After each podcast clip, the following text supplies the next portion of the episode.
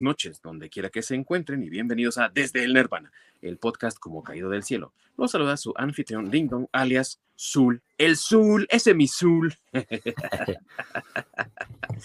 y hoy, amigos, como es costumbre, me acompañan dos amigos míos que son muy queridos, pero que aparte son expertos en lo que tiene que ver con la cultura pop, el entretenimiento, aquello que nosotros llamamos la cultura geek. Bueno, pues ellos saben de estas cosas. De este lado tengo a mi queridísimo pegajoso mexicano. Sabía que ibas a sacar esa referencia, pero Nel, soy el housekeeper. bueno, dice que es la guardabarrera entonces, mi querido Masacre. ¿Cómo estás, amigo? Bien, aquí. Listo para platicar de, de, una de las mejores películas de, bueno, de dos de las mejores películas de todos los tiempos, en mi opinión. Sin duda alguna, amigo, sin duda alguna. Y bueno, amigos, allá escondido en Canadá, disfrazado de gozariano para ahora sí que mezclarse con la, con la población nativa, güey. Mi queridísimo orc. El mismísimo orco, el orcoriano. Quedó bien. Y bueno, amigos, como ya dice mi querido Masacre, hoy vamos a hablar de una de las películas, perdón, de dos, de dos de las películas que han generado un culto alrededor de ellas. Sin más, estas dos películas han generado una fanaticada tan grande. A lo mejor no será como Star Trek o Star Wars, amigos, pero de que es una fanaticada sólida, leal y dispuesta, aparte con mucho dinero, a gastar en esta franquicia, bueno, pues se ha convertido en todo un clásico, en un hito de la cultura pop y por supuesto que no puede faltar en toda colección decente de DVDs, películas y demás, pero tampoco puede faltar cada época de Halloween, al menos echarle un vistazo, aunque sea una de ellas. Hoy vamos a hablar, queridos amigos, de la franquicia de los Ghostbusters y vamos a reseñar las primeras dos películas que prácticamente cimentaron esta propiedad. Así que sin más preámbulo, comenzamos.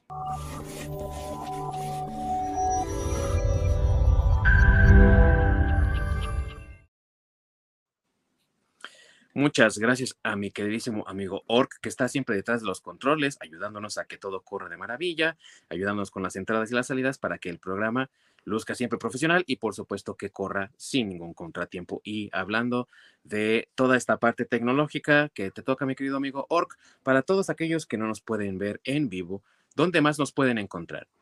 Pues nos pueden encontrar en la repetición en nuestro canal de YouTube, en, desde, el, desde el Nirvana Podcast o si no, nos pueden topar por cualquier este, plataforma de podcast de su elección, ya sea Spotify, Apple, Google, etcétera, etcétera, etcétera. Así es, andamos en muchas de ellas, amigos, y cada vez estamos tratando de crecer y llegar a más y más. Con su ayuda lo vamos a poder lograr, así que tampoco olviden de suscribirse, de darles like y de apoyarnos con este proyecto que hacemos con mucho cariño para todos ustedes. Y también nos pueden encontrar en las redes sociales en Facebook y Twitter como desde el Nirvana Podcast, donde nos pueden dejar también sugerencias, comentarios y todo aquello que ustedes quieran que tratemos aquí en este programa. Y para comenzar, amigos, un poco de contexto acerca de dónde viene la idea de Ghostbusters. Y resulta que allá por los años 70, de hecho, a mediados de los años 70, existió, mejor dicho, se originó un programa de variedad cómica que se hacía en vivo con una diversidad de sketches y de ideas cómicas que se llama Saturday Night Live, que todavía hasta el día de hoy continúa vigente y de donde salieron estrellas, así lo voy a decir, estrellas, así como estrellas de rock, de esas superestrellas, bueno, estrellas de la comedia, amigos. Y entre tantos de ellos estaban dos personalidades, miembros fundadores de este programa y de la tropa cómica, que eran Dan Aykroyd y John Belushi, quienes ya habían encontrado un poco de éxito con su película de los Blues Brothers, mejor conocida como Los Hermanos Caradura aquí en México, que también fue un buen éxito y que tuvo la presencia de muchas celebridades de la música también. Dado el éxito rotundo que tuvo esta película, a pesar de que aquí en México a lo mejor no fue muy conocida, pues estos dos hermanos Caradura decidieron darse a la tarea de ponerse a trabajar en su siguiente proyecto fílmico. Esto también un poco a título de Dan Aykroyd como pretexto para tratar de ayudar a su buen amigo Belushi para que no se metiera tanto en el mundo de las drogas en el que estaba ya como que muy enganchado. Y también tratando de perseguir sus intereses sobrenaturales, porque Aykroyd siempre ha eh, como confesado, si se puede llamar así, que es eh, fanático de lo paranormal, cierto, pero que de repente siente cosas, ¿no? Incluso hubo por ahí un, no recuerdo si era documental o una entrevista en la que él dijo que vivió eh, por un tiempo ahí en la antigua casa de eh, Cass Elliot, ¿no? La mamá Cass de los Mamas and the Papas, que también murió trágicamente y que de repente sentía su presencia y todo eso, ¿no? Entonces, muy metido en esa onda, decidió crear un tratamiento para una película en la que existía un grupo de cazadores de fantasmas y de investigadores de lo supernatural. Ya tenía un tratamiento más o menos trabajado con su amigo John Belushi y decidió reclutar a otro de los escritores y ocasional presencia en los sketches de Saturday Night Live, que era Harold Ramis, para que escribiera y le diera ahí un pulimento al script, que traía cosas bien locas, amigos, como eso de que los güeyes viajaran al futuro, mejor dicho, que fueran del futuro, ¿no? Y que viajaran por dimensiones y todo eso, ¿no? Sí, que eran el iba a estar en el futuro y este, bueno, eso dice, ¿no? Que el original es que iban a estar en el futuro este, que iba a haber equipos de cazafantasmas, así como si fueran los bomberos, pero iban a ser cazafantasmas, o sea, iba a haber equipos de cazafantasmas por, por todos lados. Sí. Y, no, y no iban a usar este, este proton packs o las mochilas de protones, iban a usar varitas mágicas. iba a ser muy Harry Potter, eso iba a estar muy raro. Sí. Afortunadamente, afortunadamente Harold Ramis en, intervino y dijo, no te preocupes, güey, yo le doy ahí como que forma tus ideas. Pero ¿sabes por, pero ¿sabes por qué? Porque iba a salir muy caro, güey, o sea. Sí, hacer todo lo del espacio y todo. Sí, sí, Dijo, no te preocupes, le voy a dar unos toquecitos ahí, unos detallitos sí, por, ahí, por, acá, y ya, ya queda chingón. Sí, sí, sí. De hecho, cuentan por ahí, no sé si sea cierto, pues ya el director ya falleció lamentablemente, pero Ivan Reitman incluso dice que cuando se enteró del tratamiento original, nada más hizo como matemáticas rápidas en su cabeza y no, estos güeyes quieren desfalcar al estudio con todo esto, güey. Sí. Sí, porque para variar también fue una, una historia que se ofrecía a muchos estudios y que como muchas de las películas que han sido un éxito, pues nadie creía en el proyecto, ¿no? O sea, también Cazafantasmas la sufrió, no la sacaron luego, luego, pues porque historia Star Wars, ¿no? Nadie creía en, en, ese proyecto y pues, está muy loco, güey, nadie lo va a ver. sí, sí, la verdad es que fue un golpe de suerte para todo el equipo involucrado que decidiera Columbia, en ese momento Columbia TriStar, darles el financiamiento para esta película. Y cuando lo lograron, y también ya habían asegurado los servicios de Ivan Reitman, no solamente como director, sino también como productor, entonces se empezó a echar en marcha el proyecto. Lamentablemente, para 1982, cuando las cosas empezaban a encajar ya un poco más, John Belushi había fallecido debido a una sobredosis, y no hubo más que reemplazarlo, aunque Dan Aykroyd se sentía descorazonado. La verdad es que muchas más personas empezaron a creer en este proyecto. Harold Ramis no quería dejarlo de lado. Ivan Reitman de veras quería dirigirlo. Así que trataron de sacarlo de esa depresión que sentía por la muerte de su querido amigo y contrataron para reemplazar a Belushi en el papel de Peter Beckman, nada más y nada menos que a Bill Murray, que muchos amigos dicen que si no hubiese estado él, la película a lo mejor no hubiese sido un éxito porque se roba la película. Eso es lo que dicen todos, ¿no? Sí. Sí, en parte sí se lo crees. Porque hay muchos diálogos que son improvisados por él. Bueno, muchos no, el 40%, yo por ahí vi el, un reportaje, este, el 40% de la película es improvisación. O sea, para que te hable de lo genios que eran estos güeyes, este, hay así el 40% de la película es improvisación y de todos, ¿eh? De, de, de este, ¿cómo se llamaba? De, mm, bueno, ya dijimos de, de, de Bill Murray. De Bill Murray, pero también de Rick Moranis, también de Dan Aykroyd, este, ellos que eran como los más, más, más eh, experimentados, yo creo, no sé, o traían la escuela del Saturday Night Live, este, pues eran los que más improvisaban. Entonces sí hay, yo vi un reportaje que hacían de lado de repente el, este, el guion y era pura improvisación, así como bien dice Lorca. Y qué bueno también, porque funcionó, ¿no? Eh, la película eh, se estrenó en 1984, amigos. Ahora sí que eh, una tras otra con Columbia. Karate Kid se estrenó también en el 84 y luego Ghostbusters en el 84 y fue como un verano de éxito para la empresa, para el estudio, porque Karate Kid la hizo muy bien y Ghostbusters, ni se diga amigos, bueno, hizo cantidades astronómicas de dinero. Y fue un éxito, curiosamente también, con un público al que ni siquiera los creadores habían tomado en cuenta. Los niños, había morro yendo a ver Ghostbusters. Sí, pues yo me incluyo, yo tenía 10 años y la fui a ver al cine. Seguro a un, un gemelos, ¿verdad, amigo? Sí, sí. Es, es, donde tienes que ir. Tenías que ir en ese entonces a esos cines y la permanencia voluntaria estaba de lujo también. Sí, sí, también. Los Pero intermedios, además. ¿Eh? Sí, cuando había intermedios. Sí, ah, cuando había intermedios. Sí. También. Sí, sí me tocó. De hecho, de hecho, no me creas mucho, pero creo, creo, no recuerdo muy bien. Creo que esa la vi en el autocinema. Todavía me tocó ir al autocinema. Fíjate. También era un, un, deleite y la verdad es que han hecho reestrenos a lo largo de los años, sobre todo en Cinemex y todo. Pero imagínate vivirlo en un autocinema, estaría chido, la neta, ¿eh? Sí.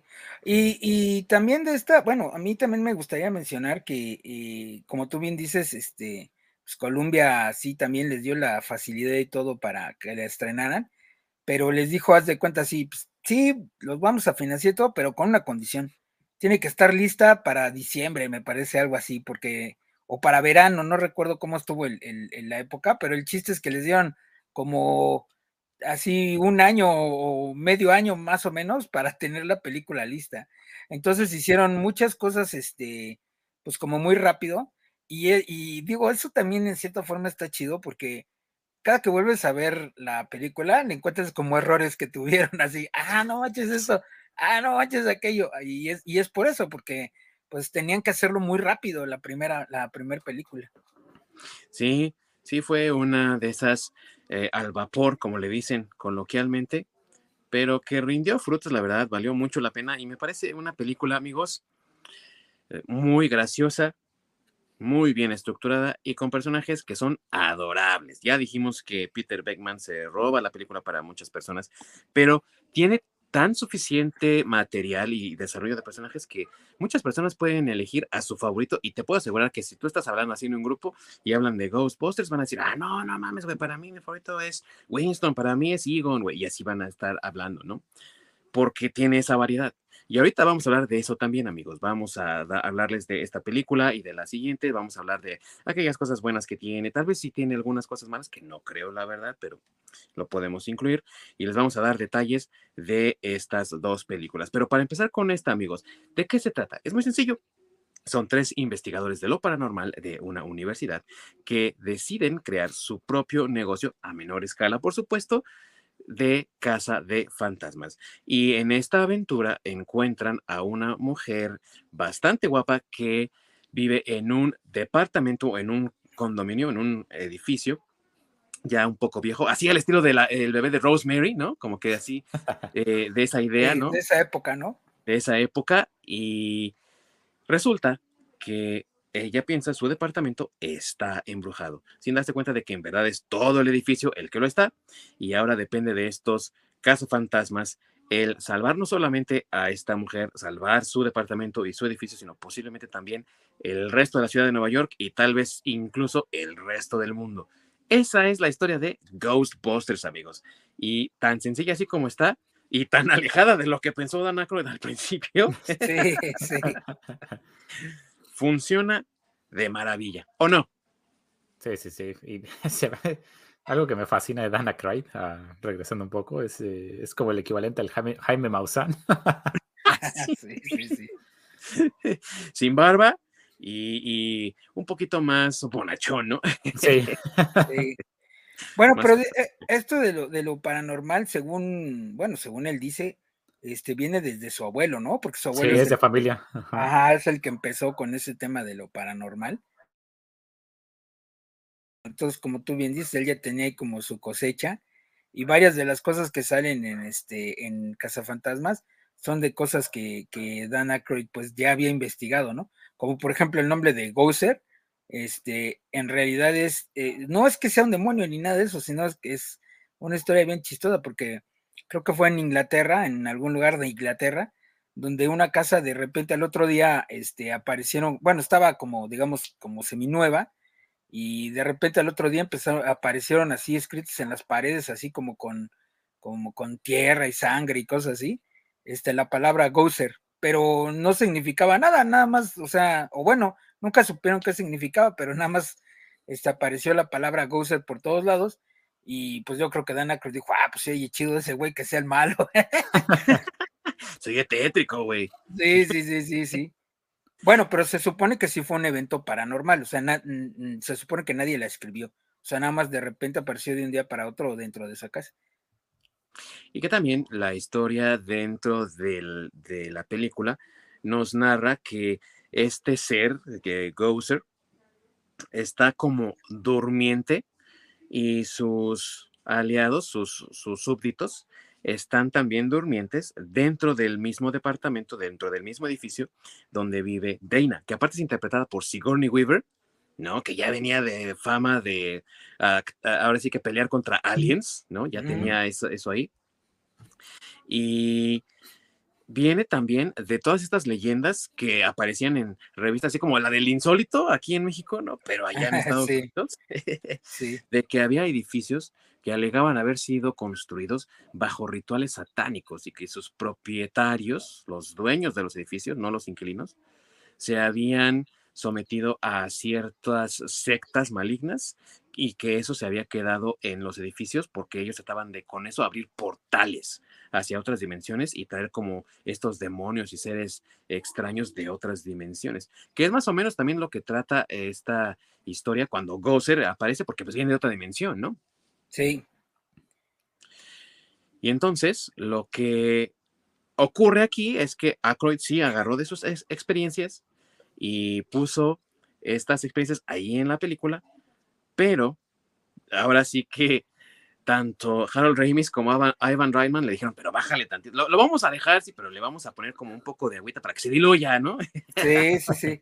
Bueno, es que, es que, sí, es que le metieron más comedia, ¿no? O sea, este Harold Ramis, en, ahora sí que en la revisión este, del escrito que había hecho, o de la idea original de, de Dan Aykroyd, este, empezó a meter este como pues un poco más de comedia, porque de hecho sí tenían pensado que, fuera un, ah, bueno, al principio, al principio, este Dan Aykroyd sí había pensado que fuera una comedia totalmente, o sea, como ya habíamos dicho, él originalmente quienes había pensado para los papeles eran nada más tres, que iba a ser este eh, John Belushi, iba a ser Dan Aykroyd y el otro era Eddie Murphy, que Eddie Murphy también era de, pues ahora sí que de la banda de, Saturday Night sí. entonces. Y también estuvo en Saturday Night Live, aunque no fue de así es.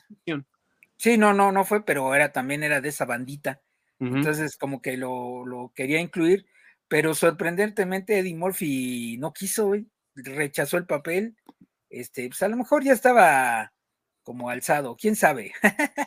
bueno, es que se fue, se fue a hacer Beverly Hills Cop. Sí, sí, sí. Sí, pero de todas formas, este, no sé, no saben por qué Eddie Murphy, y, nunca lo ha declarado, ¿eh? ¿Por qué rechazó el, papel que le había escrito su amigo? Bueno, quién sabe, ¿eh? Es que también Eddie Murphy a lo mejor no lo ha dicho, pero recordemos que a lo mejor le enseñó el primer guion donde iba a ser en el futuro y las varitas mágicas y todo, y a lo mejor Eddie Murphy dijo, no, no mames, güey, si te la estás prolongando. O algo así. Sí, mejor no. Entonces el chiste es que lo, que lo rechazó y él iba a ser el, personaje de, Winston, pero este, pues a raíz de eso, por eso tuvieron que reescribir el, personaje y pues ya por, eso en la, en la, película él aparece hasta como a la mitad y, pues fue Ernie Hudson, ¿no? Quien, quien lo interpretó. Pero fue porque lo reescribieron. Se supone que el personaje de Eddie Murphy iba a estar desde el principio. Y además que, la verdad, muy buen cambio. O sea, yo no me puedo imaginar a alguien más que no sea Ernie Hudson, el buen Ernie Hudson, interpretando a Winston, porque también Ernie Hudson no es que sea un actor shakespeariano, amigos, pero realmente experiencia en comedia al estilo de Aykroyd o toda la banda de Saturday Night Live, él no tenía. Y sin embargo, funciona bien y es gracioso, güey. Sí, pero ha de ser porque como que le da el equilibrio, ¿no? Ha de ser como el gracioso sin querer. O sea, sin que él quiera ser gracioso. Eh, como que ese personaje le da un equilibrio a, pues a Peter Beckman, porque yo creo que ahí, como tú bien dices, pues ya se estaba robando todo el, todo el, este, pues sí, toda la película, el buen Bill Murray. Aparte, Bill Murray, pues siempre tuvo la fama de que le gustaba improvisar, entonces tal vez también, pues ahí con Ernie, así como que entraba y como él no improvisaba a lo mejor tanto y eso, pues tal vez ahí también le ayudó. No sé, pero como tú bien dices, es, eh, o sea, sí, ese cambio sí, sí quedó muy bien, porque, pues quién sabe cómo hubiera estado con Eddie Murphy. Aparte que Eddie Murphy, pues, su comedia es bien de pera, ¿no? Digo, para nosotros es normal, pero digamos, en Estados Unidos era muy lépera, a lo mejor la clasificación hubiera cambiado, los niños no lo hubieran podido ver, quién sabe qué hubiera pasado. Sí, tal vez no hubiese sido el éxito que, en el que se convirtió y no hubiese tenido ni siquiera una secuela ni todo lo que además salió, ¿no? Eso sí no lo podemos saber, amigos, pero lo que sí es un hecho es que la química entre los actores que interpretaron a estos personajes era muy evidente, a pesar de que sí, Bill Murray es conocido por ser un improvisador casi natural, pero también por ser un poco conflictivo en el set, porque tiene sus cambios de humor y demás. Entonces, de repente había ahí roces entre él y Dan Aykroyd, ¿no?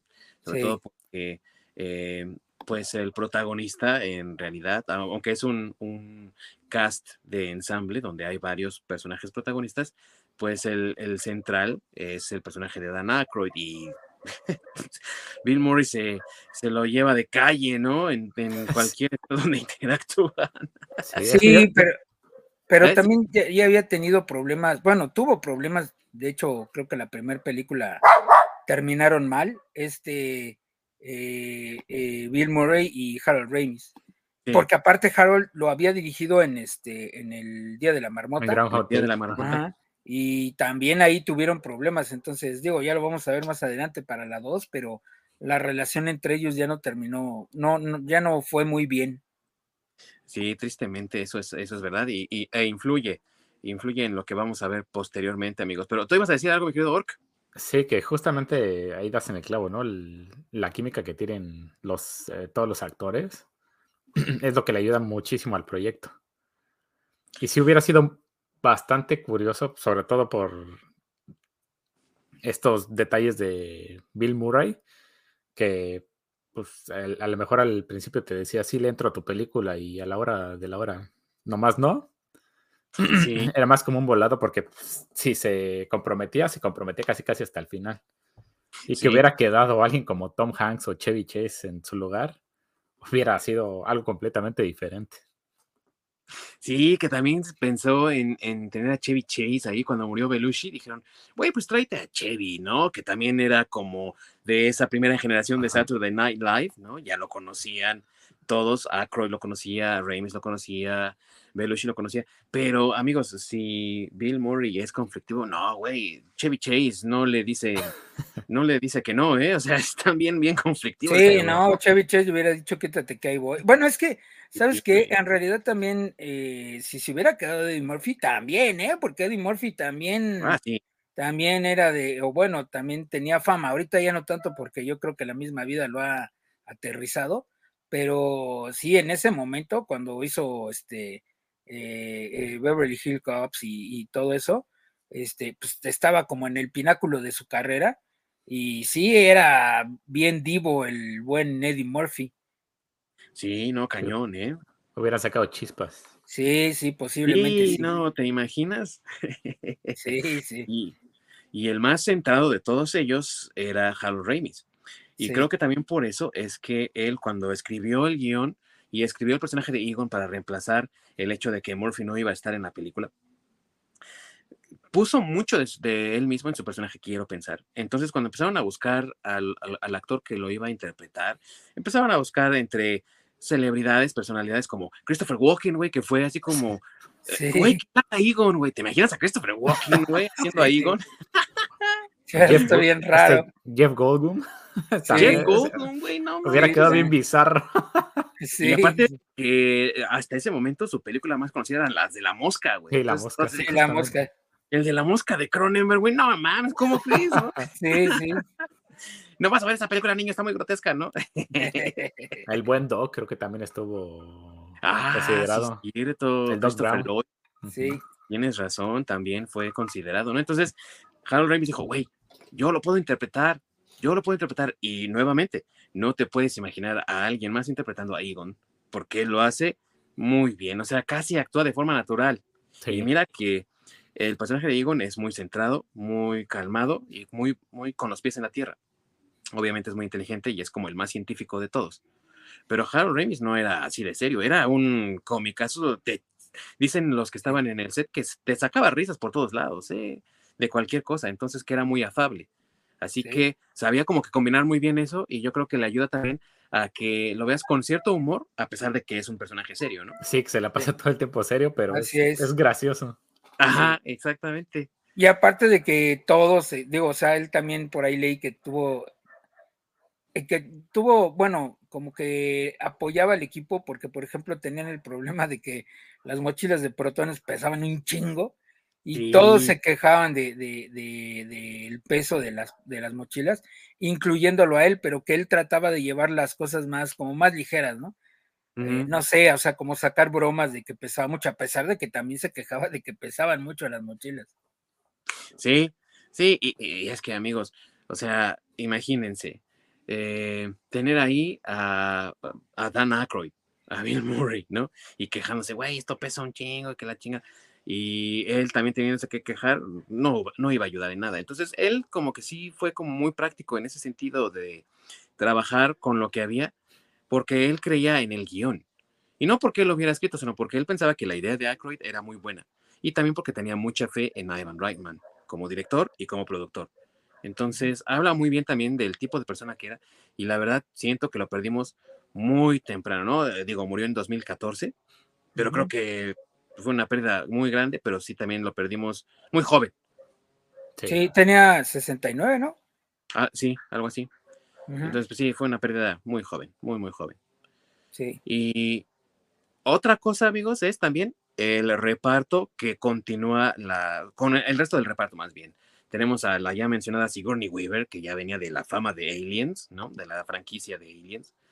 Tenemos a Rick Moranis, güey, como Rick Luis Moranis. Rick Moranis, que es mi, favorito de todos los tiempos, es como, este, yo creo que entra dentro de la categoría de, de Keanu Reeves y este, eh, ¿cómo se llama?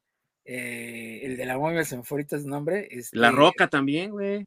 Sí, no, pero ahorita los consentidos de internet es Keanu Reeves y este, em, ay, que también Brendan Fraser. Brendan Fraser y yo creo que Rick Moranis entraría en eso, ¿sí? O sea que ah, vi un meme que decía, este, Brendan Fraser y Keanu Reeves pueden hacer una película que se llame Película y la iría a ver, güey, pues yo creo que sí. Eh, o sea, sí, güey, o sea, a ese grado yo creo que Rick Moranis es así como de, sería de las personas o de los actores así consentidísimos de, la gente ahora, ¿no? Y afable también, o sea, eh, la interpretación que hace del hombre común, ¿no? Sí, sí. Pero aparte de, del De abogado. no, contador es contador. Contador. Es contador. Ah, es en la segunda donde es este de abogado. No, no, es el, en la segunda sigue siendo el contador, pero ya le lleva la, contabilidad a, los cazafantasmas. No, también es este abogado porque hizo sí, también porque la escuela nocturna. Ah, sí, es cierto, sí, tienes razón, tienes razón. Y aparte, que interpreta al vecino que yo creo que todos en algún momento hemos tenido, pero que normalmente siempre es como una señora ya grande, que siempre está asomándose a ver quién, qué está haciendo los demás, güey. Mm. Y ese es el personaje que hace, güey. Pero aparte, aparte con su característica así de, actuación, o sea, por ejemplo, es que, güey, por ejemplo, lo ves en Spaceballs y también así, es cagadísimo, o sea, en Querido Encoger a los Niños también. O sea, eh, Little, Shop of, Horrors también. Sí, también, también. Y aparte, sí, y aparte ahí demuestra que es un super actor porque, pues, o sea, también canta y todo, o sea, o sea, Rick Moranis también es, es, es, digo, aparte de gran actor, creo que es como de esas grandes personas, lo que deja ver, ¿no? El, el, el, eh, el pues el medio, por decirlo así. Porque incluso él se está retirado, bueno, por ahí le estaba pensando, ajá, sí que está empezando en regresar, pero se retira por cuidar a sus hijos, porque fallece su, esposa en la vida real, o sea, algo triste, pero, pero por eso se, dedica más a cuidar a sus hijos que a, que, a seguir actuando, porque pues su esposa ya no estaba. Entonces, para que sepas o para que te des cuenta del, de la clase de persona que es, ¿no? Rick Moranis. Sí, tiene Además es alguien como de sangre muy ligera. Sí, Sí, sí, sí. Cae, cae bien a todos. Sí, sí, sí. Sí, claro. Y fíjate que en el caso de Rick Moranis, para mí, eh, por ejemplo, le, me quitó el paradigma de Pablo Mármol, güey, porque viendo los Picapiedra, la verdad es que a mí Pablo no me caía tan bien, güey. Pero Sí. si, si pones a Rick Moranis de Pablo Mármol, como le hicieron en los Picapiedra, güey, ya me gusta, güey. sí, Me agradó más que el Fred Flintstone de John Goodman, güey, o sea, sí, y sí. John Goodman es un actorazo. sé. Sí, es un actorazo también, sí. Y eh, otra cosa también es que eh, tenemos en, en las interacciones de estos personajes mucho carisma, mucha buena vibra, mucha química, incluso cuando el personaje de Rick Moranis está acosando al personaje de Sigourney Weaver, güey, y te da risa, ¿no? Te da risa cómo actúa él como muy interesado por ella y todo, y ella se lo está mandando a la super friend zone, güey, así de... Ah, sí, güey. Pero culmina aparte, o sea, ya lo ves dices, pobre cabrón, este güey es un pobre loser, ¿no? Y aparte culmina con, ay, ¿quién me cerró la puerta, güey? Y siempre, siempre que está en el corredor, se le cierra la puerta al güey. Sí, Sí, sí, cuando está sí. en la fiesta en, en su departamento, departamento. se queda afuera. Sí. No, y cuando entra, güey. Bueno, es que tiene muchas escenas muy chidas. Cuando entra y se oye, "Rar", dice, ay, muy bien, ¿quién trajo la pantera? Eso también da risa. O sea, y, y- y algo tan sencillo como, "Oye, ¿quién trajo el perro? No, Eh, Sí, sí, sí, que sí. cualquiera haría, y es un Ah. comentario que es una de las, de las citas de la película también, güey, ¿no? Sí, sí. Sí. Como el de perros y gatos, eh, viviendo juntos, histeria, ¿no? Ajá, sí, sí. Sí, sí, sí, sí, sí. Así también esta frase de, de Luis Tolly, ah, es Ajá. una frase que todo el mundo dice, cazafantasmas, ah, sí, güey, ¿quién trajo el perro? Y de repente, ¡pum! sale Sí, el monstruo, ¿no? Ahí de, de Sí, su sí. habitación. sí, sí, sí. Y, y que de hecho, eh, hablando de eso, pues también creo que los efectos que tiene, la mayoría de ellos están bien logrados. muy bien logrados. Y creo que el único, el único que no se salva es precisamente el del perro.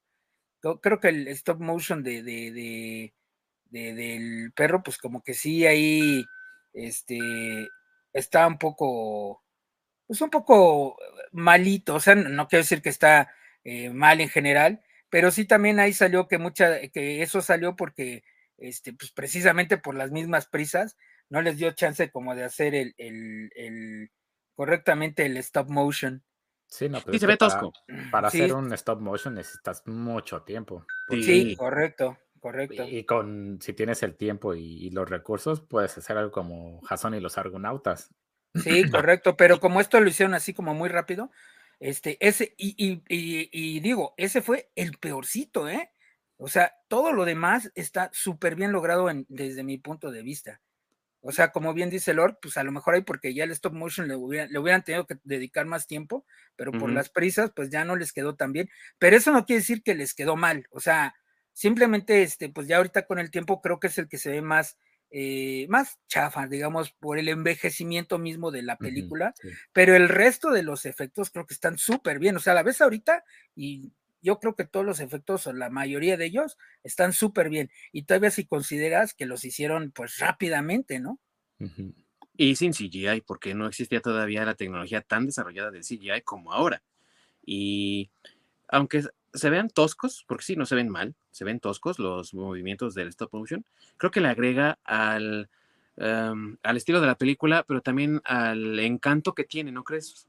O sea, siento que le da como una personalidad a la película. ¿no? Sí, completamente. No es como que vayas a tapar el bigote de con CGI. y se vea culero. Al contrario, como dices, le da caché. Sí, sí, y otro de los efectos que fue fantástico y muy difícil de lograr y que se quedaron maravillados cuando lo vieron, incluso los que colaboraron en la película, eh, en el pri- al principio, la primera escena, ¿no? Con la bibliotecaria. Ah, sí. Sí. ¡Qué trabajo! Porque tú la ves así la bibliotecaria y, shh, ¿no? Toda normal y todo. Lo único que tiene, digamos, de efecto es que no tiene pies y está flotando. Y de repente cuando se transforma y, ¿no? Esta Sí. transformación le sirvió mucho de base a Tim Burton para Beetlejuice. Porque estábamos de una persona que se ve normal a, a este monstruo así horrendo, ¿no? Y hasta crece de tamaño. Y eso le ayudó a, Beat- a, a Beetlejuice, la película, cuando, por ejemplo, los, los eh, fantasmas se convierten, ¿no? Se transforman y cambian. Y qué buen trabajo también ese que hicieron de, de efectos especiales. Y menciona aparte, amigos, los Proton Packs.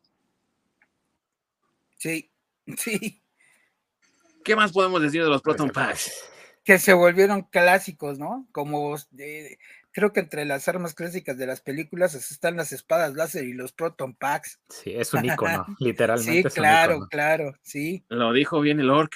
Y vamos a ser sinceros, güey. ¿Quién no quiso y quién no ahorita quiere su Proton Pack, güey? Yo todavía quiero uno, güey. Oye, y el sonido, y el sonidito, ¿no? El sonidito de cuando empezaba, sí. Ese Sí. sonidito estaba bien chido. Y el La, frase, la frase clásica de no crucen los rayos.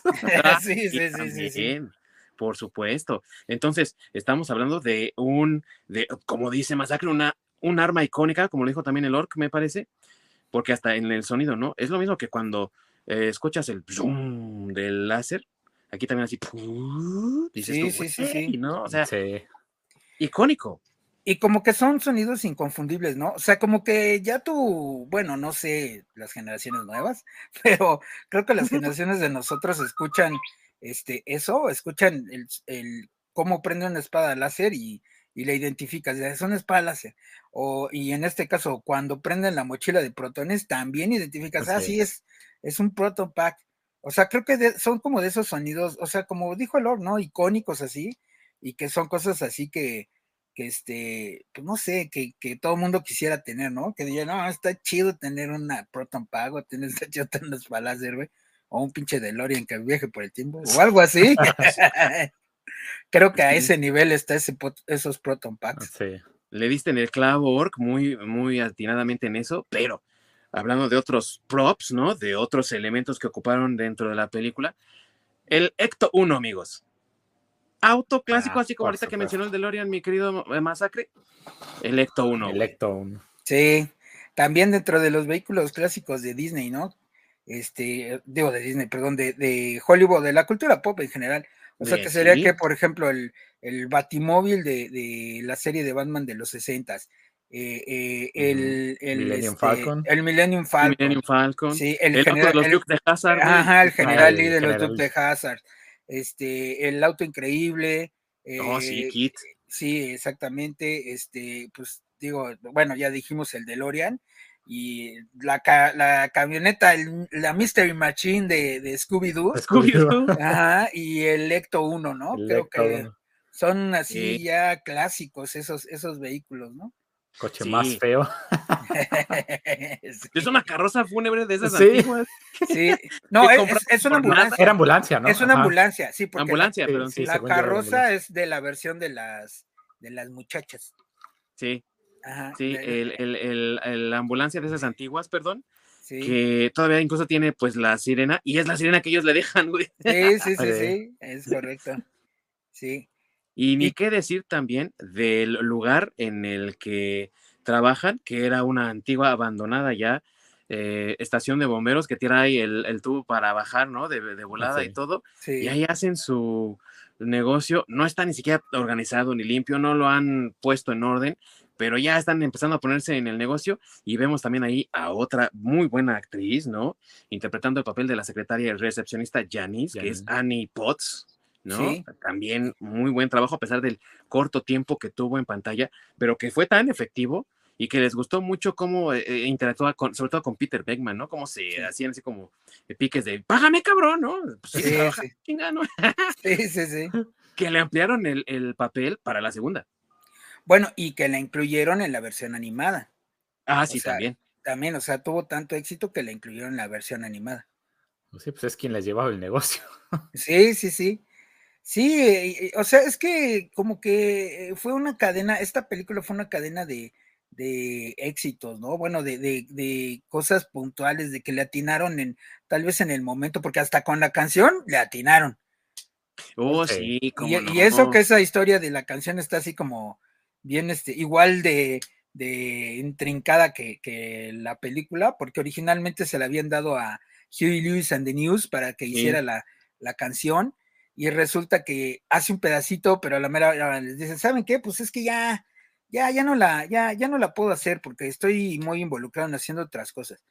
le pasan ese como demo a Ray Parker Jr., Ray Parker Jr. termina siendo la canción que todos conocemos, que incluso la nominan a un Oscar, la pierde con, con Pretty Woman, creo que fue la que le ganó. Este, no, no, no fue Pretty Woman, fue este, es una de I Just Called to Say I Love You, la de, La de la Stevie de Wonder. Stevie de- Wonder, ajá. de la Esa- película. Bueno, sí, sí. Sí, de, ajá, de la película de La chica de rojo, creo que es la película, ¿no? O una de esas. Bueno, el chiste es que esa es la que gana el, el Oscar, pero la de Ray Parker Jr. queda nominada.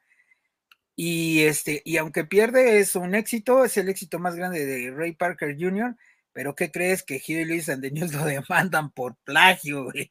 Por usar el sampleo, güey. Exactamente, y tuvieron que llegar a un acuerdo, este, eh, por fuera para, para, pues ya saben, ¿no? Para, para poder seguir usando la, la canción, pero que también se volvió una canción icónica, ¿no?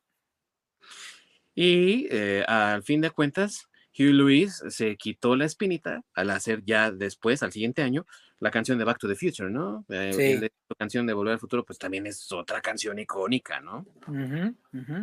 Y todo esto se conjuntó, amigos, en un film que atrajo y capturó la atención de la audiencia, sean chicos, sean grandes, pero por supuesto que atendió más a los pequeños. Y siendo que los niños empezaban a disfrutar de esta película y mostraron interés, amor y devoción por esta película, pues obviamente, ya saben cómo es Hollywood, dijo, aquí hay dinero, ¿no? Se les hicieron los ojos de símbolos de pesos, de dólares, mejor dicho, porque es Hollywood. y de qué más podemos hacer, cómo más podemos sacar varo. Y obviamente, siguiendo el modelo de negocios de Star Wars, vamos a sacar figuras de acción, güey. Y tan al pie de la letra siguieron el modelo de Star Wars que hasta fueron con Kenner, güey, Sí. para que les hiciera, eh, les hiciera juguetes.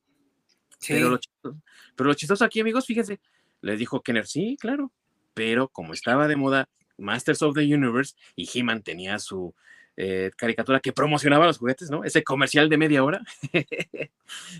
¿Y tú qué, güey? Tu película, sí, estuvo chida, tuvo éxito, pero ya fue, güey. Ya no está en los cines. ¿Qué más ofrecen? Pues vamos a hacer una serie de, de animación también y que sacan su caricatura también, los Real Ghostbusters, güey. ¿Cómo la Sí. ves, no? sí. También Y vamos a hacer entonces- comerciales de media hora. Sí, oye. Oye, pero ¿sabes qué? Y de varias temporadas, ¿sí? Sí. Sí, pero ¿sabes qué? También resultó que este, ahí también había un conflicto porque Ghostbusters eh, era un, un eh, bueno, era algo que ya utilizaba Filmation, ¿no? Sí, Eh, show. bueno. Eh, que era un show de los 60, que creo que no tuvo éxito, Sí. pero era un show de los 60, me parece, o de los 70, la verdad no recuerdo muy bien. De los setentas. Ajá, pero que se llamaba Ghostbusters también. Y entonces este, tuvieron ahí un conflicto, a fin de cuentas, este, no recuerdo por qué no Filmation, que son los mismos que hacían la animación de He-Man, este, no, no ganaron esa, esa demanda y sacaron ellos, Filmation sacó su propia caricatura de Ghostbusters. Entonces, Filmation tenía Ghostbusters y Masters of the Universe. Y entonces eh, tenía por otro lado el estudio, no recuerdo qué estudio fue el que hizo la animación de The Real Ghostbusters y por eso le ponían The Real Ghostbusters. Sí, eh, lo que pasó ahí, amigo, y por qué no ganó eh, fue porque la serie de televisión de los 70s eh, la hizo CBS, no la hizo eh, Filmation, porque Filmation era más bien animación. Digo, sí, a lo mejor se metían un poco en live action, pero más bien era animación. Entonces, haz de cuenta que ellos le pusieron The, ¿no? El artículo The Ghostbusters, y era Ghost y Busters, dos palabras. Entonces, eh, en la película, ellos de, de hecho le pidieron permiso a estos cabrones para los de Filmation para poder ocupar el nombre, pero lo que hicieron fue juntarlo, güey. Si te das cuenta, es Ghostbusters todo de corrido. ¿no? No es. No, e- no está separado. Entonces, de ahí se agarraron de que no, güey, no es lo mismo. Estamos ocupando un nombre diferente. Pero bueno, mira, no hagas desmadre. Nosotros le ponemos The Real Ghostbusters y, eh, y a la chingada, ¿no? ¿Por qué? Porque Filmation compró los derechos a CBS de ese show fallido, güey.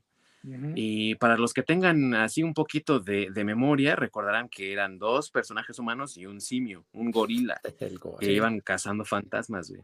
En su carrito así como carcachita antigua. Sí, que su carcachita también tenía como vida, ¿no? Porque el fantasmita que tenía en, la, en la parrilla así tenía expresiones.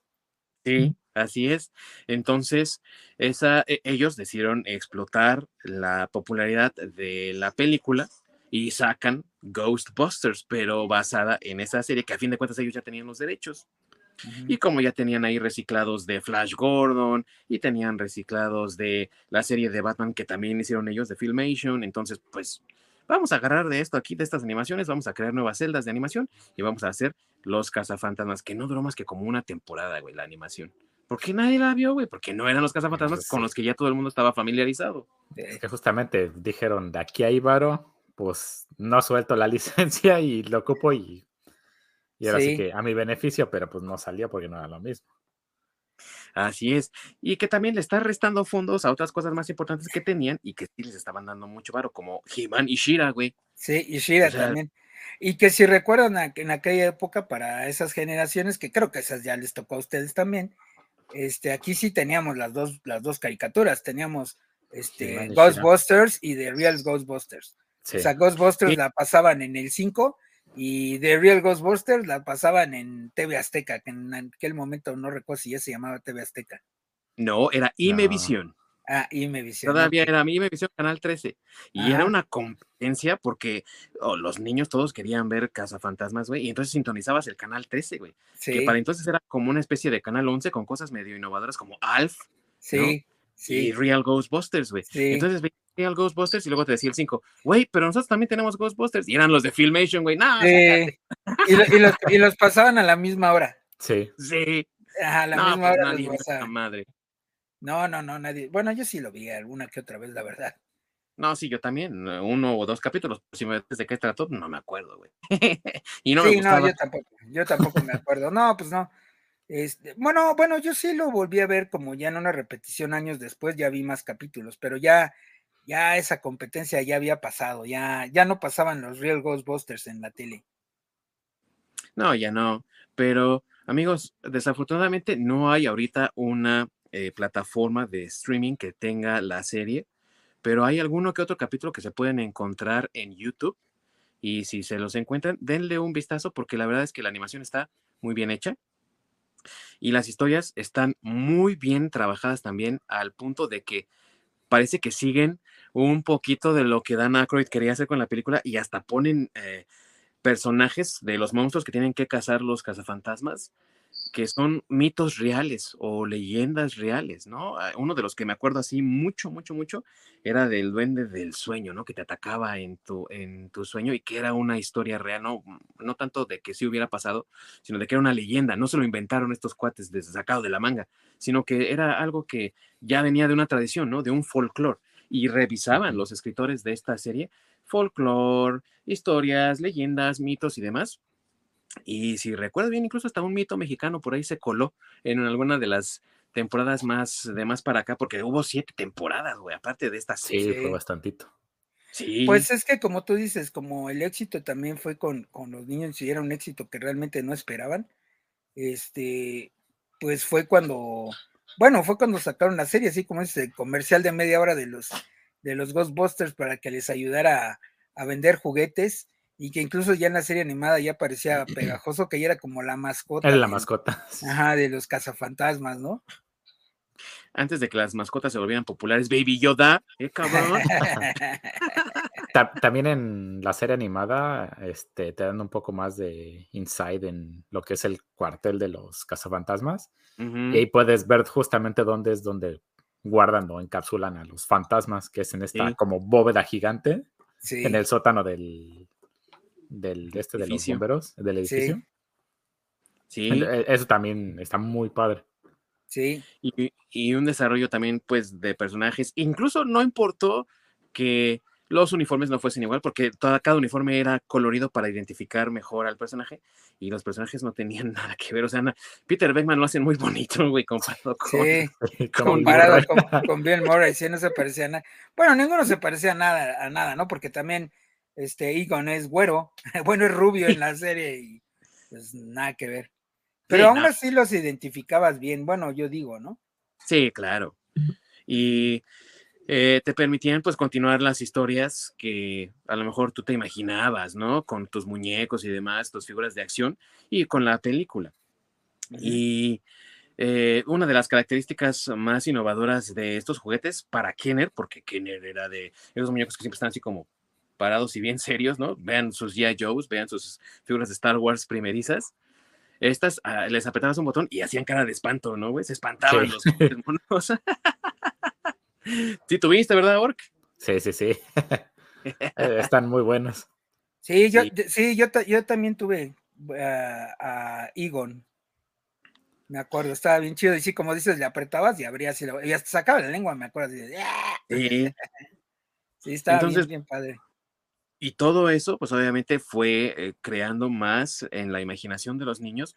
Me parece que tras el éxito de la serie, tras el éxito de la, de la línea de figuras, y porque aparte duró bastante tiempo, fue una línea de figuras un poco longeva, y del gusto de los niños y demás, la verdad es que Dan Aykroyd no había pensado en hacer una segunda película hasta que vio el éxito que tuvo la, la película con los niños, hasta que vio cómo eh, vendía la, línea de juguetes y demás, ah, pues a lo mejor sí podemos hacer una segunda, ¿no? Pero Bill Murray, amigos, ¿no? Otra vez. Es un gran actor, le tengo mucho respeto y cariño, pero es que es, un pedo, sí. sí güey. No, pues cómo, no, ya la hicimos, ¿para qué hacer otra?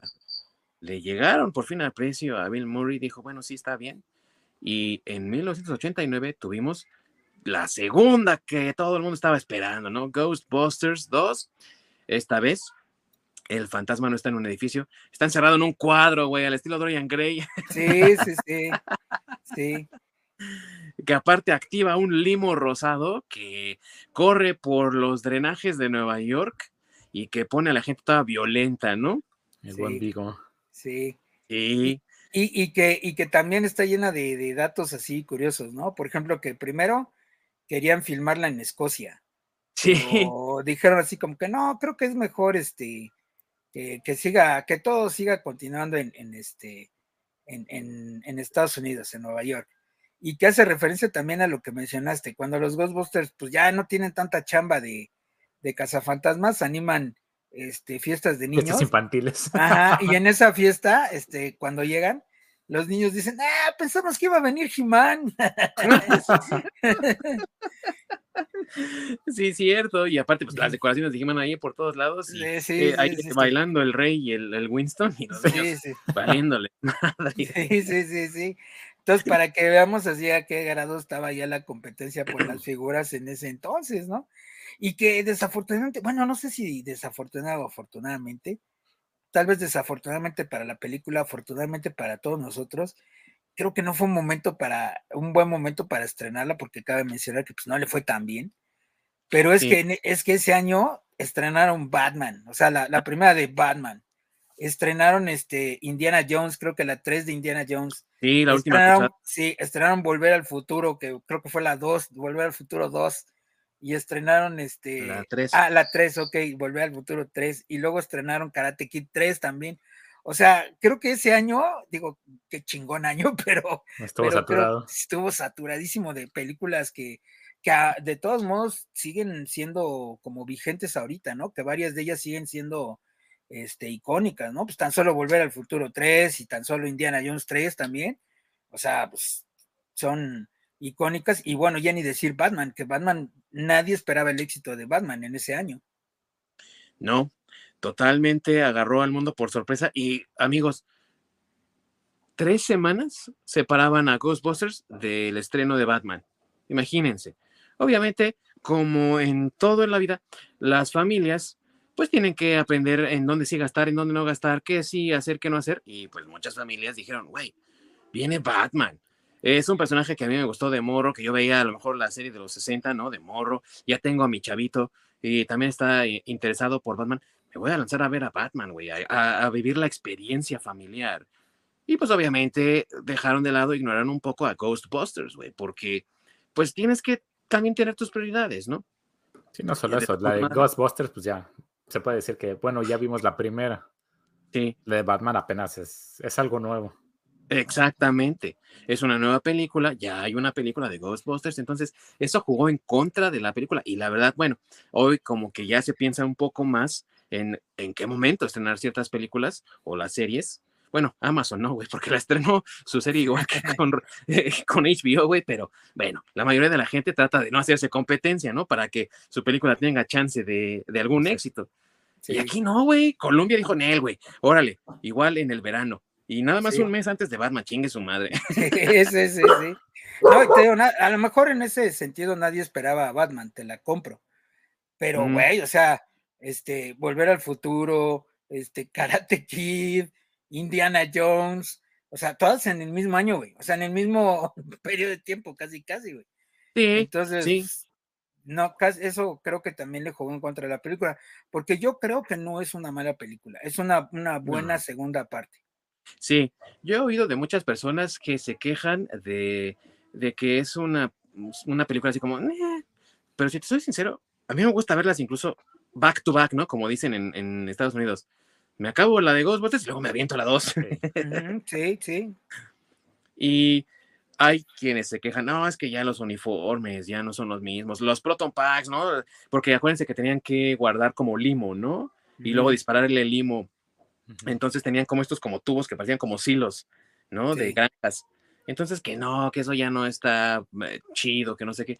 A mí me gusta, güey. Incluso los efectos me parece que son hasta mejores que los de la primera, porque eso cuando el tren fantasma atraviesa a Winston, Ah, güey, y. Winston. ¡Ah! Sí, sí. Bueno, es que ya tuvieron más tiempo, ya tuvieron más presupuesto, pero también les jugó en contra, este, como tú bien dices, por ejemplo, los uniformes, porque como ya era para niños, pues, por ejemplo, a Bill Murray lo limitaron así de, güey, no digas tantas groserías, porque ahora sí es para niños, ¿no? Sí, Y este, entonces, por ejemplo, lo limitaron en ese sentido, este, lo de los uniformes, pues para que se vieran un poco más amables hacia con, con, con los niños, que no se vieran este, cosas así como muy obscuras, cosas ya más de, de pues de terror, eh, digamos que es un terror como, no Familiar. sé, sí, como Familiar. familiar, y como ver un poco más este Goosebumps, ¿no? O algo así. O sea que sí, Sí. es un terror más, más light, por decirlo así. sí. Aunque también se ha dicho de paso que me tocó ver Ghostbusters 2 en el cine, esa sí me acuerdo. Y digo, me daba miedo, güey. Pero no, no, no, el, cuando ya ves que como que sale la imagen de la, del cuadro, ¿no? No, güey, el cuadro. El cuadro solito me daba miedo, güey. Este güey tiene una cara muy fea.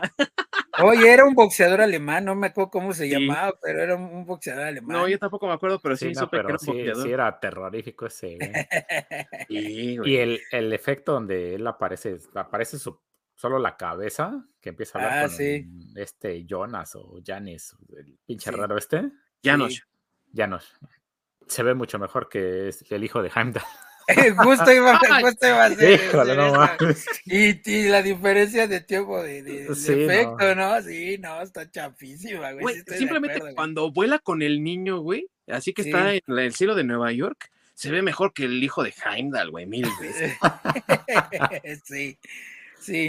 No, es que tiene escenas muy chidas. A mí me gusta mucho la escena del Titanic. Bueno, pero por el comentario.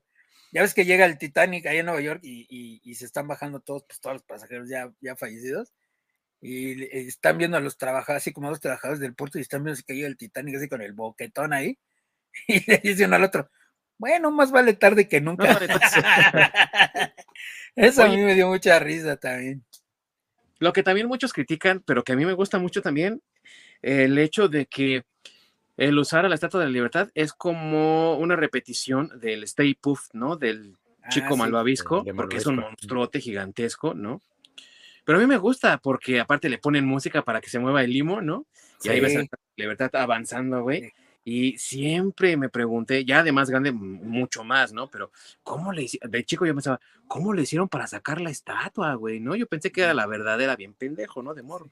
Y ahora me, me quedo así de, güey, o sea, es una combinación de efectos, stop motion y demás, sin nada de CGI, y qué bonito les quedó, güey. ¿Cómo Sí. cambian la Sí, Estatua de se ve bien. Y que la verdad, aparte, es una referencia. a la- Bueno, es que esta tiene algunas cositas que habían querido meter en la primera, pero pues por esto de las prisas y demás, no lo, y porque a veces era muy difícil o muy caro, no lo metieron. Y lo de la Estatua de la Libertad es algo, eh, es algo, o sea, en la 1 eh, habían querido meter que el Stay Puff apareciera del de, agua a un lado de la Estatua de la Libertad, pero eso era muy complicado y muy caro y no les iba a dar tiempo. Entonces lo desecharon y entonces en la segunda dijeron, ah, pues queríamos hacer eso, bueno, pues ahora vamos a mover la Estatua de la Libertad mejor y queda, y queda chingón. Entonces, este, pues eso está padre, ¿no? O sea que aún, aún empezaron, bueno, retomaron ideas que ya traían. Otras, por ejemplo, la del abrigo de piel de la señora en la 2. y que revive, güey, y eh, se va.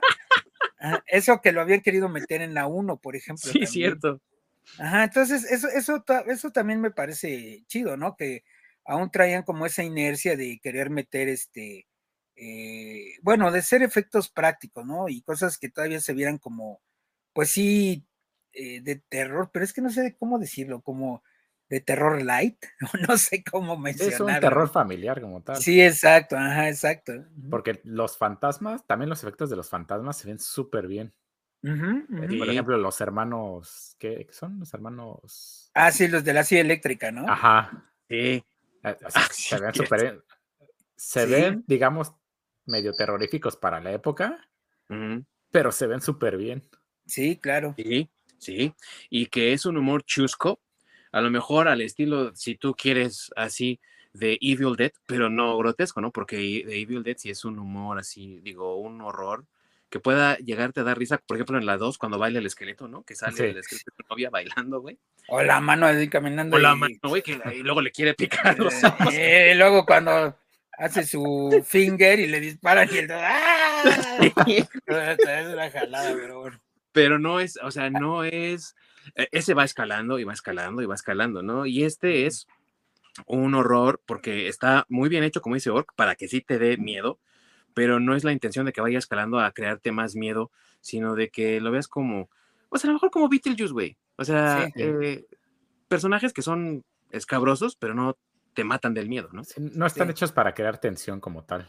Ajá, exactamente. Y es algo que luego los, los que han querido hacer otras cosas con Ghostbusters no han entendido muy bien, ¿no? Que ese es uno de los atractivos que tiene esta franquicia, que los personajes escalofriantes no te den ese miedo, pero que no que parezcan personajes de Scooby-Doo, por ejemplo. Ajá. Sí, correcto. Y otro atractivo de la película es que pudo conseguir que regresaran los personajes originales, los actores. Por ejemplo, tenemos ahí a un Rick Moranis que venía de hacer Querida encogida a los niños. Sí. Tenemos ahí a Annie Potts, que ya venía también de hacer eh, cine dramático. Sí. Eh, tenemos a Sigourney Weaver otra vez, ¿no? De vuelta. Siendo que ya tenía una carrera súper consolidadísima con todo lo de Aliens y con las otras películas que hizo después. Pero todos volvieron, güey. Sí. Y que, y que aparte les metieron elementos de la serie animada, porque también está eh, el personaje de esta eh, Annie Potts, eh, esta Janine, eh, si te fijas ya en el look que le pusieron en, en, la segunda, ese look de, pues muy parecido al de la serie, ajá. Y incluso también, así es, y incluso en la serie también, eh, bueno, más bien en la película ya incluyen también a, Pegajoso como la mascota de Cazafantasmas también, en, ya en la película. Sí, bueno, que aparece ahí manejando, que está manejando un taxi, ¿no? es un autobús. un autobús, ¿verdad? Sí. Hasta con su gorrito. Sí, sí, sí. sí. Y el Rick Morales. Bueno. sí, sí, sí, sí. Sí. Y que siguen siendo, sí, y que siguen siendo actuaciones muy buenas, ¿no? Porque todos siguen teniendo unas actuaciones, este, pues, uh, súper chidas, como hicieron sus personajes. Yo creo que, yo creo que ellos también les tenían cariño a los personajes que hicieron.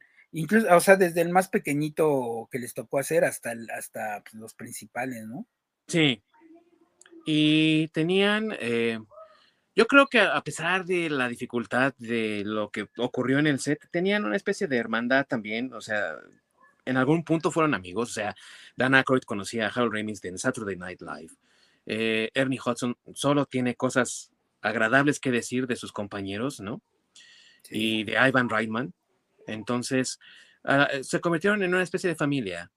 Y lo triste de esto es, y para los amigos que nos ven que no lo conozcan, que pues como muchas veces pasa en las familias, ¿no? Desde adentro se empiezan a destruir Y como ya bien había anticipado, me querido Masacre, pues uh, un poco de los conflictos de personalidad de cada quien llevaron también a que se rompieran relaciones. Y Harold Ramis, que no solo escribía y actuaba, sino también era director y a veces producía, eh, hizo la dirección de El Día de la Marmota, una película del 93, me parece, ¿no? Que estalariza Bill Murray con Andy McDowell, ¿no? Y salieron del chongo. Entonces, eso retrasó por muchos años el que hicieran una tercera película, pero también rompió relaciones, ¿no? Porque según dicen, Bill Murray no perdonó a Harold Ramis ni Harold Ramis a Bill Murray hasta que estaba allí en su lecho de muerte prácticamente Ramis, ¿no? Sí, que prácticamente este, Bill Murray buscó a Harold Ramis porque Sí, dice por ahí. Ya era lo último que le quedaba y pues para limar las perezas, por lo menos para que se fuera en paz. Sí. dice por ahí la leyenda que Dan Aykroyd sí quería filmar una tercera parte, estuvo buscando hacerla, pero este no, no pudo por este conflicto que tenía eh, Bill Murray con, con Harold y pues como, desafortunadamente hasta que hasta que falleció eh, Harold fue pues lo que ustedes bien mencionan, ¿no? este, Bill Murray fue como a buscarlo como, pues no sé, a lo mejor para él tener tranquila la conciencia o, o, tal vez porque los años que, o la experiencia que te da los años ya con la edad y eso, y no lo digo porque me sienta viejo, este, pero sí, pero sí, sí, digamos que la edad te hace que muchas veces, eh, y yo me imagino más llegando a la edad que ellos ya tienen, este, que recapacites sobre muchas cosas que has hecho en tu vida, ¿no? Y a lo mejor ahí fue cuando eh, Bill Murray, pues ya tal vez comprendió que pues valía más o valía en su momento más la amistad que cualquier bronca que tuvieron y a lo mejor por eso fue a buscarlo, ¿no? O simplemente por tener la conciencia tranquila, quién sabe. Pero por eso aceptó salir en la, en la, en la última, última que hicieron de, de Cazafantasmas, que pues yo sé que a mucha gente no le gustó, pero a mí sí me gustó. Y este, pero no la de las chicas, ¿eh? Esa no. No, amigo, estamos hablando de la más reciente. Sí, sí, estamos hablando de la, de la que pueden ver en el HBO Max. Ajá. Eh, este, e, esa, esa me gustó, pero me gustó, me gustó más y tal vez porque al final a mucha gente no le gusta, pero eh, a mí sí me gustó ver ese especie de, homenaje que le hacen el mismo cast a Harold Ramis, ¿no? Sí. Y, volverlo a ver, aunque sea en un CGI ahí haciendo las paces con Bill Murray, porque realmente eso es lo que pasa. Creo que también por eso me gustó la película. A lo mejor, además, gente que pues no, no, no tiene estas referencias, pues igual le pasó desapercibido, exactamente pero bueno, uno, por ejemplo, a mí que entiendo esa parte que, de lo que sucedió y el ver eso en esa escena final de, de, la última de Cazafantasmas, creo que también eso para mí sí tuvo como un cierto valor y creo que también por eso me gustó esa película. Y la verdad de las cosas también, amigos, es que el profesionalismo de todas estas personas eh, es que eh, no les, o sea, sí había rencillas y todo, pero su profesionalismo era más, ¿no? Porque ya incluso en esta segunda película, pues obviamente Bill Murray la está haciendo a regañadientes, no está muy contento y dice, güey, esto no, güey, esto no, ¿no? Entonces hay mucho conflicto, pero no ves eso en pantalla. Lo único que ves es camaradería, buen ánimo y todo. Y yo creo que a lo mejor por ahí también se, eso ayudó a pulir el script y decir, no, y el limo, güey, hace que la gente se enoje, güey, porque yo creo que estaban ya todos hasta la madre de, sí. ¿no?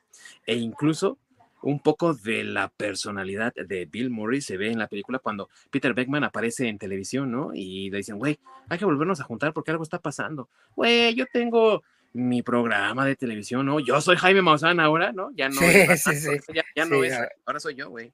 Sí. Y y entonces dice, no, güey, yo estoy muy a gusto aquí, igual que Bill Murray, güey. Sí, sí, igual que Bill Murray. Es que sí, es hasta, te digo hasta donde. Bueno, de entrada yo sí leí también que eh, no querían hacer la, la, película, la segunda.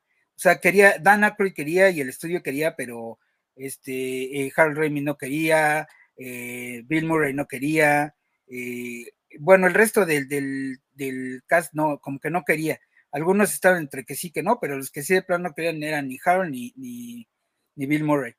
Y este, pero les uh, cedieron porque a fin de cuentas, bueno, a, a, Bill Murray le llegaron al precio y aparte porque el estudio les dijo, bueno, regresen ustedes o no regresen ustedes, nosotros vamos a hacer un Cazafantasmas 2, aunque tengamos que cambiar a toda la gente. Y entonces uh -huh. ellos mismos, yo creo que por el cariño que le tenían a, a lo que habían hecho, pues accedieron también a, a, hacerla, pero en realidad al principio no querían, o sea, sí hubo un momento en que Cazafantasmas 2 posiblemente no lo hubiéramos, no hubiera existido. Y si hubiese existido, hubiese sido con personas completamente diferentes. Y ahí fue, uh -huh. más bien, estrategia también del estudio, porque sabían que Harold Ramis no iba a dejar que alguien más hiciera uso de lo que él había creado. Y dijo, ah, no, güey, no, espérame. Si vamos a eso, entonces yo sí le entro, güey. Y sí. él decidió, eh, accedió, güey. Sí. Entonces, como que supieron mover, apretar los botones correctos y decir, ah, no, güey, no, no, no vamos a, a, hacer esto para que sí haya Ghostbusters como los que queremos, ¿no? Con las, las personas que queremos. Y nuevamente dijeron, bueno, ok, entonces si van a estar eh, a bordo en el proyecto, ¿cómo lo vamos a hacer? Y Harold Ramis dijo, pues yo escribo, güey, ¿no? Sí. Y sí. entonces nuevamente hicieron mancuerna, Dan Aykroyd, Harold Ramis, y escribieron. Nuevamente Ivan Reitman dirige y produce. Entonces, era como, si tienes todos los ingredientes, como en la cocina, ¿no? Pues entonces tiene que salir el mismo pastel, ¿no? Pero si le agregas un poco de la discordia, del desgano, pues ya son otros ingredientes extra que sí hicieron de esta película algo desafortunado. Y es una tristeza porque a mí me encanta. Y conozco fans de Ghostbusters que también dicen, no, güey, es que me gustan las dos. No hay a cuál eh, decirle, hacerle el feo. Las dos están igual de bien, las dos me gustan por igual y no voy a, a y, no, y, no, y no las hago al lado, ¿no? No hago una mejor que otra, nada. Entonces, a veces muchos de estos comentarios vienen más bien de personas que no son fans, fans, fans, ¿no? Sí. Sino que son como casuales. o, de lo, o, de los críticos de cine que nadie quiere. Ah, sí, también. de los críticos que vamos a poner entre comillas, porque ya hoy en día, amigos, ya ni son críticos, güey, ya nada más son como eh, comerciales, ¿no? Ambulantes, ¿eh? Payas. Payasos, sí. Payasos que cobran. payasos sí. que cobran y, y, y, ambulantes, ¿no? O sea, eh, son gente que eh, son pagados para que den sus, ah, no, güey, eh, eh, qué hermosa película. Y tú la ves y dices, no manches, este güey dijo que estaba hermosa y está de la fregada, ¿no? Sí. Pero Roger Ebert, que fue un muy prestigiado y muy respetado crítico, no le, no le hizo tan el feo, o sea, no pues la, no la criticó tan mal, no, no, Roger Ebert creo que le dio, le dijo que era, que no estaba tan como la primera, que era decepcionante, pero que no estaba de la chingada. Bueno. Sí, sí, pues es que, digo, a lo mejor no llegó a ese nivel porque sí, ya había algunas cosillas que ya hicieron tal vez que esa interacción que tuvieron al principio ya no fuera la misma. Sí. Este, pero no quiere, pero todos, aún así, todos estaban comprometidos con el proyecto, o sea, tampoco lo sabotearon, pues. No, no, no, no, claro que no. Uh -huh. eh, personajes favoritos, amigos, que tienen de las dos películas. No, pues a mí, a mí, bueno, es que yo sí tengo dos, Louis Tully. claro. Y, y, y, este Egon, sí, esos son mis dos sí. favoritos. Sí. ¿Y tú, Work? Híjoles, uno solo está complicado. Personajes, entonces, amigo. Sí, no, yo sí soy partidario de todo el grupo de cazafantasmas, todo el equipo. Sí, es que como, es que te das cuenta, ¿no? Cada uno aporta algo, porque el personaje de Rey es el corazón del equipo, básicamente porque los junta, ¿no? Él es el que está muy propositivo con la idea de que hagan su propio negocio. Si tú ves a Egon, él es el cerebro, porque es el más inteligente de todos, ¿no? El que se toma más en serio el trabajo y es muy científico, ¿no? A mí cómo me da risa, güey, por ejemplo, de la primera, cuando le dice Peter, ¿no? En, eh, cualquier idea que tengas, Egon, te la, te la agradezco, ¿no? Perdóname, Bengman, estoy tan horrorizado por ver al, mar, al malvavisco ahí caminando, güey, que no soy capaz de ningún pensamiento racional, pero lo dice así con unas palabras, güey. Sí, sí, sí, Eso no lo hace si estás tan espantado, güey. No, no, no, sí, no. eh, Peter Venkman, pues eh, eh, sí es un seductor y todo, pero agrega carisma al, grupo, ¿no? Y es como la cara del equipo, ¿no? El, el parlanchín que te vende la idea. Es lo bueno tener un charlatán en el equipo. Sí, me acuerdo en, la segunda película cuando están haciendo el, hoyo para entrar a los túneles estos para sacar el limo, llegan los policías y le dice, ¿cómo que qué estamos haciendo? nos estás haciendo perder el tiempo, bla, bla, bla, bla, bla, bla, hasta que se va. Sí, sí, sí, Luego regresan los policías con un güey del ayuntamiento. Otra vez ustedes. ¿Cómo carajos me quitan el tiempo? Y esto y el otro. Oye, pero este, estamos checando, ¿qué eran? Las líneas, la línea eléctrica. Oye, pero la línea eléctrica está al otro lado de la calle. Es que los teléfonos aquí no funcionan, entonces estamos viendo qué es lo que pasa con los teléfonos. no, ustedes no son del ayuntamiento, no sé qué es esto. Sí. Lo que es cuando suben a Rey, le pega el de este algo explota y. ¡Ah! Estamos revisando una fuga de gas. sí, sí, sí. Y por esas cosas es que también la segunda es muy buena, amigos. Sí, sí, es que la segunda, sí, bueno, la, eh, eh, es tan buena, bueno, es que todos los personajes son buenos, Y, creo que, se encariñó tanto a la gente de, los personajes que, este, que cuando Harold Ramis muere, este, la gente va a la estación de policía, que la estación de policía sí existe en Nueva York, digo, de bomberos, perdón, sí. existe en Nueva York, y le dejan este, chocolates y le dejan Twinkies, ¿no? Como referencia a lo de, a, la línea donde dice, esta es toda la, bueno, creo que es en la 1, ¿no? Cuando dice... En la primera, este, sí. Sí, este Twinkie representa toda la, energía este, paranormal que hay en, en Nueva York en este momento, pues eh, sería un Twinkie gigante, ¿no? Por decirlo así. Un Twinkie muy grande, sí. Sí, exactamente. Entonces, este, la gente fue a, tal vez hayan sido los fans, no lo sé, pero eh, pues cómo se encariña tanto la gente con un personaje que incluso recuerda esa parte y va y le entrega a manera de homenaje al, actor, este, pues eso, ¿no? Un Twinkie que realmente representa mucho, este, para, para el cariño, decir, por decirlo así, de, la gente hacia el personaje, ¿no? Sí, e, es lo que tienen las películas. No son perfectas, pero son muy entrañables y dejan huella creo que lo dijo bien Orca ahorita mismo, entrañables y dejan huella. Son películas que yo no sé, no me he fijado la verdad, eh, no creo que no he revisado muy bien esa serie, pero las películas que nos hicieron, eh, la serie de Netflix, debería mm. de incluirla si no lo ha hecho, porque son películas que forjaron en muchos casos nuestra infancia y en este caso estamos viendo prácticamente dos generaciones con mi querido Masacre y el Orc y yo, que somos prácticamente la misma. Eh, por dos películas que representan un eh, momento muy típico de los años 80. Para mí, películas que representan esa década son películas como Volver al Futuro, Karate Kid y Ghostbusters. Sí. Y representan el lado más optimista, en este caso Ghostbusters, un lado muy optimista de la vida y de la muerte también, que yo creo que también conecta mucho con nosotros como mexicanos por nuestra idiosincrasia acerca de cómo ver la muerte y la burla que en muchos casos hacemos gracias a la celebración del Día de Muertos.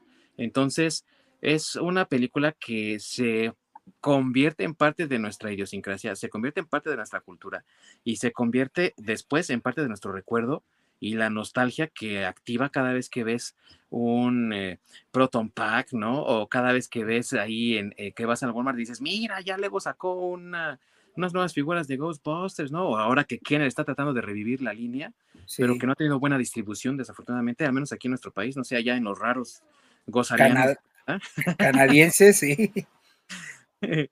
pero sí ha tenido problemas de distribución y eh, están tratando de traerlo de vuelta porque saben que la gente está encariñada con esto por lo entrañable que es. Creo que Org le dio otra vez en el clavo al decir eh, que es, son películas entrañables, ¿no? Sí, y, que, y que han llegado hasta, hasta ahora, ¿no? Porque tanto Lego como Playmobil tienen este, eh, su línea de cazafantasmas sí, sí, y, y, están chulos, ¿eh?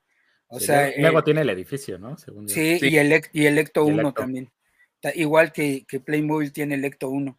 Y de hecho tienen los dos Ectos, ¿no? El, el, Ecto 1 de, Bueno, el Ecto 1 regular lo sacaron este, Lego no, no, Playmobil por lo de la nueva película, ¿no?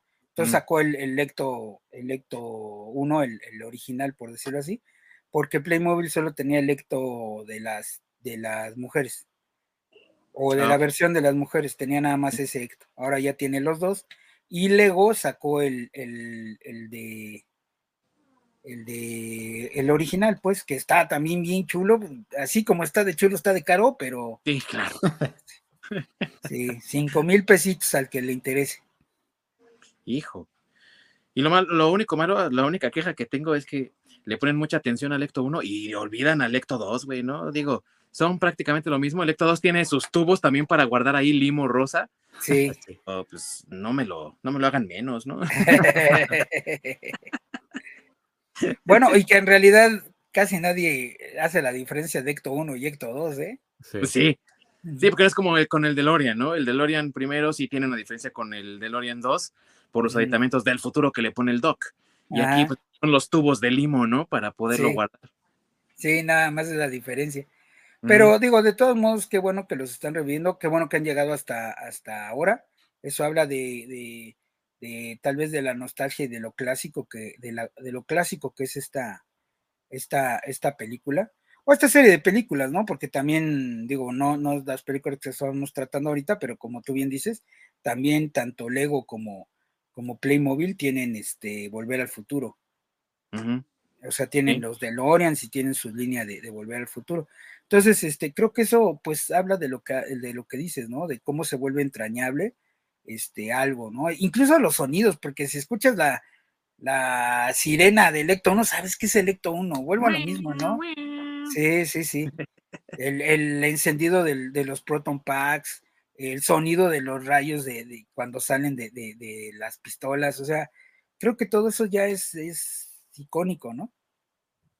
Parte de nuestra cultura, amigos. Definitivamente eh, tenemos que ahorita hacer entonces, pienso yo, un por qué recomendarla, ¿no? Y amigos, díganles a nuestros amigos que nos están viendo, que nos escuchan, por qué recomendamos Ghostbusters, por qué ustedes les dicen, si ustedes no la han visto, son gente de nueva generación, ¿por qué la deberían de ver? Yo creo que la, de- la deberían de ver porque, como dijimos, va a ser una película que les va a gustar, se- de- con personajes con los que se van a encariñar y con una historia que a fin de cuentas sigue siendo una historia original hasta para nuestros días, ¿no? O sea, es una, una historia buena con, eh, con principio, con un clímax, o sea, bien hecha en general, bien hecha. Muy bien escrita, la verdad, sí. Así es. Y tú, mi buen Orc, Porque son películas muy entretenidas, películas para ver en familia sobre todo, y que a pesar del paso del tiempo van a seguir vigentes. sí, Sin importar cuánto tiempo pase, vas- van a seguir vigentes. Tienes mucha razón. Se han convertido, amigos, en clásicos modernos y son de esas películas que tienes que ver por cultura general, ¿no? Por lo menos, pero que si tú las ves por gusto y por llevarte un buen rato, te aseguramos que no te puedes, que no te la puedes, que no te vas a arrepentir, porque son películas eh, memorables, con personajes bien desarrollados, bien escritos, con historias bien tratadas, con efectos que han se han esforzado por perdurar a pesar del paso del tiempo y de las nuevas tecnologías que tenemos. Y son obras, voy a decirlo así, amigos, aunque suene un poco cursi, ¿no? Eh, obras de amor, porque se hacen con ese amor por ser artistas, ¿no? Por, por hacer un trabajo de calidad y por desear entretener a las personas. Así que eh, si no es por todo eso, que las quieran ver, amigos, al menos por cultura general, sí, porque la primera, por ejemplo, fue en 2015 aceptada por la Biblioteca del Congreso de Estados Unidos como una película a preservarse por su importancia estética o por su importancia cultural, ¿no? Lo que habla del legado que tiene esta franquicia, no solamente en Estados Unidos, sino en el mundo también. Uh -huh. Así que hay que darle una oportunidad. Y las pueden ver, amigos, en este momento aquí en México en Amazon Prime. La primera está en renta, desafortunadamente, no está disponible con Prime, pero la segunda sí la pueden ver con Prime, está incluida. Creo que la primera está en HBO. La primera en HBO. Ah, sí. Bueno. Sí, creo que sí está en HBO disponible, ¿eh? La tenía Netflix, pero la sacó del catálogo. Y Sí, hace poco. Sí. así es, y según yo es porque la, la tiene HBO Max. Tiene Sí. la primera. De hecho, No. Netflix tiene la segunda. Sí, Ah. Netflix tiene la segunda también. Si no, si la quieren eh, ver, amigos, ahí está disponible. Y eh, como les decía, está en renta la primera en Amazon Prime. No, sus rentas no están tan, tan cabronas, ¿no? Eh, y la segunda sí está incluida con Prime. Así que también ahí están estas opciones para que las vean. Películas de, de verdad se han vuelto icónicas. Son de culto, güey.